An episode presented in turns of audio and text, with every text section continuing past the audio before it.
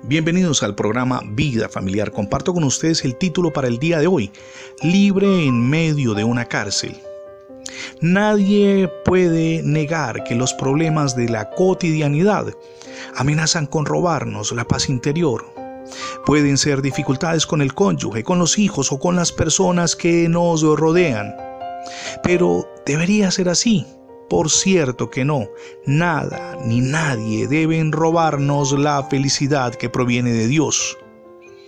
Un prisionero que sobrevivió 14 años en una cárcel cubana narró de qué manera mantuvo elevado el estado de ánimo y viva su esperanza. Él relata cómo mi celda no tenía ventanas, construí una ventana imaginaria sobre la puerta. En mi mente veía un hermoso panorama de montañas, con agua que caía dando volteretas por una cañada entre las rocas. Dice él que se volvió tan real que podía visualizar ese paisaje fácilmente cada vez que miraba la entrada del calabozo. Irónicamente, algunos de los textos o cartas más esperanzadores que encontramos en el Nuevo Testamento, como por ejemplo la carta a los filipenses, a colosenses y efesios, surgieron durante el arresto del apóstol Pablo en Roma. La carta a los Efesios da una pauta de lo que el apóstol veía cuando pensaba en la vida fuera de su lugar de confinamiento.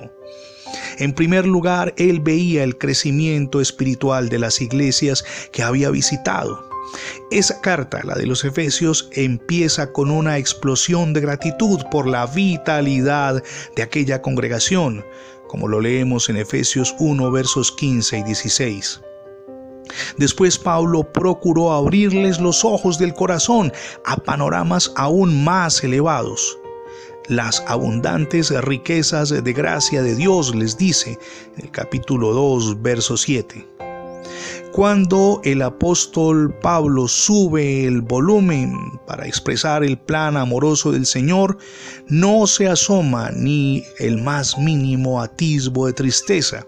La cárcel no podía impedir que tuviera el gozo de que Cristo morara en su corazón y que aún allí, en la situación de confinamiento en la que se encontraba, podía hablarle a otros acerca de Cristo, incluso quienes se encontraban distantes muchos kilómetros.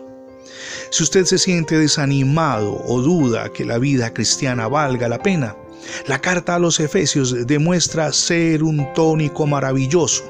Prescribe las riquezas de Cristo que están a disposición de todos nosotros. Recuerde que el que tiene su esperanza puesta en Dios y en su palabra no se desespera jamás. Hoy es el día para que evalúe cómo anda su vida a nivel personal, pero también familiar, su relación con el cónyuge, con los hijos y aún con las personas que le rodean. Es hora de imprimir cambios duraderos, cambios que traigan transformación en la forma de pensar de su familia. Ahora, ¿de qué manera? El primer paso es de recibir a Jesucristo como su único y suficiente Salvador. Es la, es la invitación que le hacemos desde la misión Edificando Familias Sólidas ábrale las puertas de su corazón a Jesucristo. Es cierto, debemos arrepentirnos de los errores pero también permitir que Cristo transforme nuestro ser.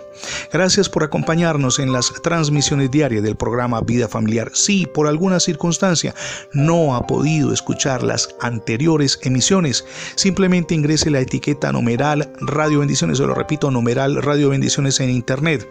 De inmediato tendrá acceso a más de 20 plataformas donde tenemos alojados nuestros contenidos digitales.